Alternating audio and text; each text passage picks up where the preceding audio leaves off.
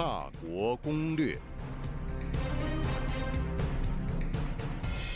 各位听众朋友，大家好，我是陈美华，欢迎您收听《大国攻略》。最近的国际新闻焦点在美国，美国总统拜登九月二十四号在华盛顿召开美国、日本、印度和澳大利亚组成的四方安全对话跨的领袖实体高峰会。这个星期还有联合国大会在纽约举行。此外，最近引起高度争议的话题还有美国、英国和澳大利亚组成的三国联盟 （AUKUS）。奥库斯，这是取自澳大利亚和英美三国的英文字首组成的词。三国要开展防务和高科技合作，帮助澳大利亚发展核潜舰。英国首相约翰逊说，三国的关系将会更紧密。The UK, Australia, and the US will be joined. Even more closely together. 我今天节目请三位专家来谈四方对话 Quad 和这个新三方联盟 AUKUS 有什么不同，也会请汪浩谈一谈拜登和习近平在联合国大会的演说。首先，我请印度弗莱明大学副教授刘奇峰谈一下 Quad 这一次实体会面的意义是什么。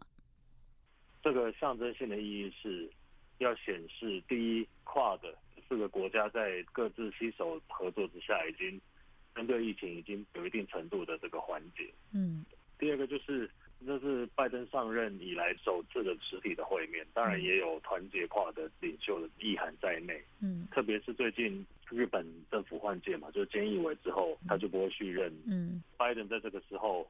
把四个人召集起来，也是向外界宣示，就是跨的这个区域的这个安全架构，不管在成员国内部政治如何变化的情况下，还是会继续持续。这个也是针对他的一些质疑，就是说对一些盟友安全的可能比较不会像以前对中国这么强硬的这质疑的一些回应。嗯，然后还有针对这个阿富汗局势。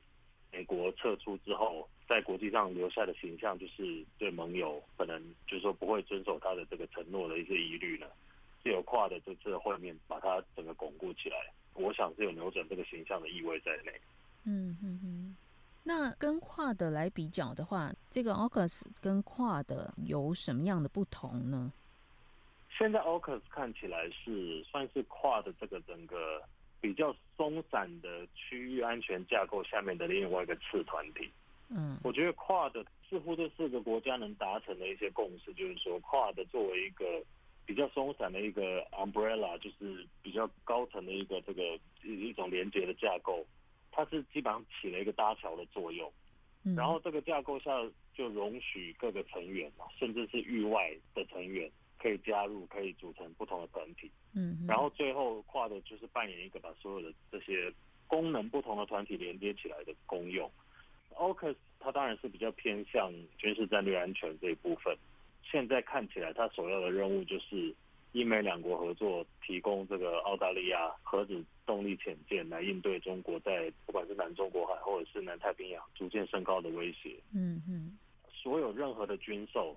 都不是只是卖武器，嗯，所以任何的军售，包括用哪一国的这个武器系统，基本上是一种同盟的考虑。嗯哼，就是澳大利亚如果购买了英美的潜舰的话，那当然在安全的合作上会跟英美更进一步。嗯，而英美也更能顺理成章的介入南太平洋的事务。嗯，好的，谢谢刘奇峰。有些分析把 AUKUS 称为亚洲新北约。接下来我们听听著名的时事评论员汪浩老师对于 AUKUS 的看法。可能不需要过度解读了。这三方协作的主要内容是在于帮澳大利亚造核潜艇嘛。嗯，所以它是就某一个。具体的项目做的一个三国的一个合同，当然这是一个高档的军事项目，不是一般的商业项目啊。但是它是不是因此而三国变成一个军事同盟，而推广到整个三国一起针对中国的，或者针对亚太地区或者南海的一个军事同盟？我觉得这个连接是有点为时过早的。那第二一个，当然了，帮助澳大利亚在印太地区提升军力，呃，三国在印太地区的军力方面，在一些安全事务上有合作，确实对于印太地区平衡中国的海军实力是有帮助的。嗯，至少短期内是一种心理帮助，因为实际上的这个舰艇要二零四零年才造出来嘛。嗯那当然，我感觉英国现在并没有想要在军事安全方面完全重返亚洲。重返亚太，成为一个六七十年以前英国的那样的地位，我我觉得英国既没有这样的意图，也没有这样的能力啊。嗯，所以可能也不必要对英国对亚太地区的这个问题寄予太大的希望。嗯嗯嗯，因为 AUKUS 这个新的联盟掀起了一个跨大西洋的风暴，现在法国非常的生气，那美国跟欧洲之间也出现很大的矛盾。那很多人就认为，那这个会让中国得利。您怎么看？中国会不会从这个西方国家之间吵架当中得利？历史上类似这样的技术性的吵架很多嘛，包括美国的 F 十六跟法国的幻影两千的飞机的竞争啊，这个。呃，美国波音公司跟法国空中巴士的竞争啊，这个，嗯，那我觉得这个对于法国来说，更多的是它的国内政治，因为法国明年也是要大选了嘛，那总统也有很大的压力，嗯，他一下子丢了一个大的单子，嗯，少了可能几千个工作。呃，这个对他选举当然不利，那因此他很恼火。这个从国内政治的角度来讲，合情合理嘛。嗯。但是从国际政治的角度来讲，双方买卖的话，你当然买家也是货比三家可以挑的嘛。那他觉得新的三国联盟给他的货更好，那当然他们可以改主意嘛。我觉得这个应该不至于长远的影响到美国跟欧洲的关系了。再说，欧洲本来对于印太地区的安全问题或者印太地区的军事防卫问题很少干预或者很少有意见，很少有态度，所以我不觉得这个事情有太大的影响。好的，谢谢汪浩老师。那么，到底澳大利亚为什么下大决心取消法国的订单，参与 AUKUS 和美英联盟？接下来请教在澳大利亚迪肯大学的战略学讲师 Jade 管家老师来为我们分析。一个是反华，另外一个就是它的联盟政策。嗯，我觉得美国在这里面应该是发挥了一个关键性的作用。嗯，就是说他抛出了橄榄枝了。我猜测，嗯，不是说澳洲他主动提出的，嗯，应该是美国他主动抛出这个橄榄枝。美国他不松口的话，他没有办法去分享这个技术的。嗯嗯嗯，所以肯定是他抛出了橄榄枝了，而且因为特别是这种保守的这种白澳政策的话，他就是比较挺这个 Anglo-Saxon 的这种。如果从文化的这一块的话，还是希望跟着英美这个 同源同种这样走，然后再加上这个一直以来澳大利亚对美国的各种军事安全方面的政策都追随的非常紧密的嘛。嗯嗯。所以他抛出了这个橄榄枝，他当然愿意接受。最近就谈论的很多，说有五眼同盟是不是？嗯嗯。然后又有四方对话。对。然后现在就是三方的这种新安全伙伴关系。嗯嗯。你就可以看到，澳洲他们好像变成了在这个美国印太战略里面，如果用那个娱乐圈的话来说，就是他现在站在了一个 C 位了，就是 center 那个 C 位。就是说，从五眼联盟到四方，然后再到这个三方，你看他一步一步就跟美国绑得特别紧嘛。嗯嗯，越走越近。我觉得，如果是这种倾向于同盟政策，嗯，倾向于这种反华的立场的话，他肯定是要接这一支橄榄枝的。嗯，这样就是凸显了他在印太战略里面，澳大利亚扮演了非常重要的角色。嗯嗯。就代表澳大利亚呃抗中更进一步了，我觉得是，就是特别从自由联盟党来说，他的这个政策我感觉就是铁了心了。嗯，那这样做是不是就彻底与中国决裂呢？就是说这个对澳大利亚会有什么影响？那中澳关系回不去以前的状态了。如果继续是自由联盟党在台上的话，基本上是没有这个 return point 了。就是不可能回到从前了。嗯，那您觉得会不会是一个很大的赌注呢？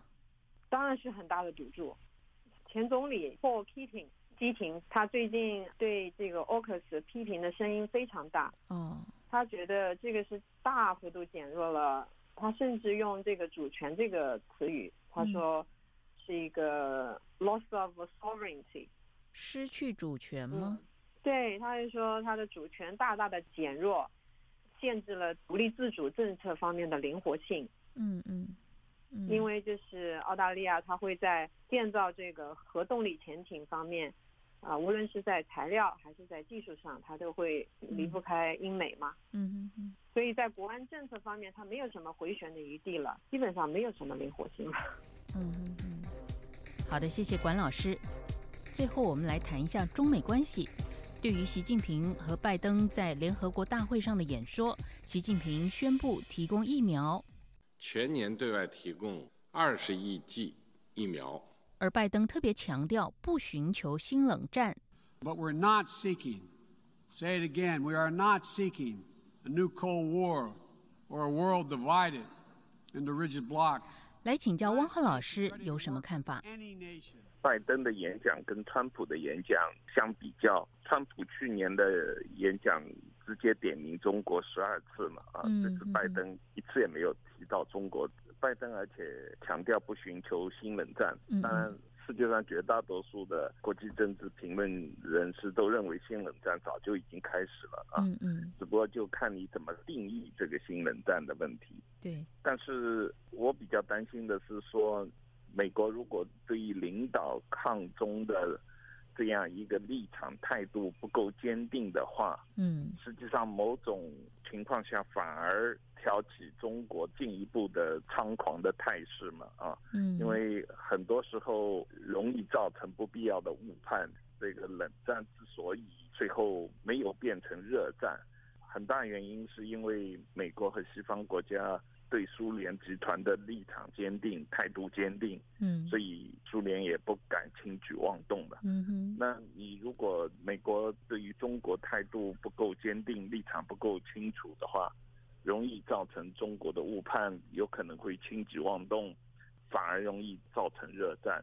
所以我觉得拜登战略上，从他这个演讲，实际上是发出一个相对模糊不清晰的一个 message 啊的信息。这个不光是对于他的对手这个态度立场不够清晰，对于他的盟友态度立场也是不够清晰。嗯，这这是我比较担心的。那对于习近平来说，他的演讲几乎是老调重弹嘛。嗯，那中国官媒吹捧的亮点。就是习近平宣布，在“一带一路”，中国在国外不再建新的煤电厂。嗯哼，那您刚提到这个拜登演说的这个态度，哈，拜登是不是想说，就是说跟中国之间还留有一些弹性空间？因为拜登在气候变迁的这个议题上面，可能还有其他的议题上面，还需要跟中国有合作，所以他还留有一定的空间。留有空间跟呃战略对抗的坚定态度相互之间并不是互相排斥的。嗯，在美苏冷战时期，美国跟苏联也不断的举行高峰会议，不断的进行谈判，不断的有签署新的条约。嗯哼，呃，你是不是在进行冷战？你是不是在进行战略竞争？不是你否认或者你承认，你你不承认它就没有了。嗯，那问题就是说你不承认这一点，你。你给自己的对手和自己的盟友造成了一个模糊的这个认知，这个有时候会造成对方误判，这个反而不利于划清底线、稳定局势。嗯嗯嗯，并不等于就是说你你你你只要说我是跟你冷战了，所以我永远不跟你谈判了，永远不跟你往来了，不是这样的。在冷战期间，美国跟苏联。不停的在谈判，不停的在往来嘛，但是你你必须把底线划清楚嘛啊，嗯，但是你如果现在根本不承认你在冷战的话，那这个底线在哪里就不清楚了嘛？你的目标是什么？你的哪些是红线不清楚，那对方就可能会到处试探，到处出击嘛啊，嗯嗯嗯，好的，谢谢汪浩老师。国际间的合纵联盟，美中的对弈持续发展。布林肯最近表示，美国将会公布新版全方位的印太战略，我们密切关注。今天谢谢您收听《大国攻略》，我们下一次再会。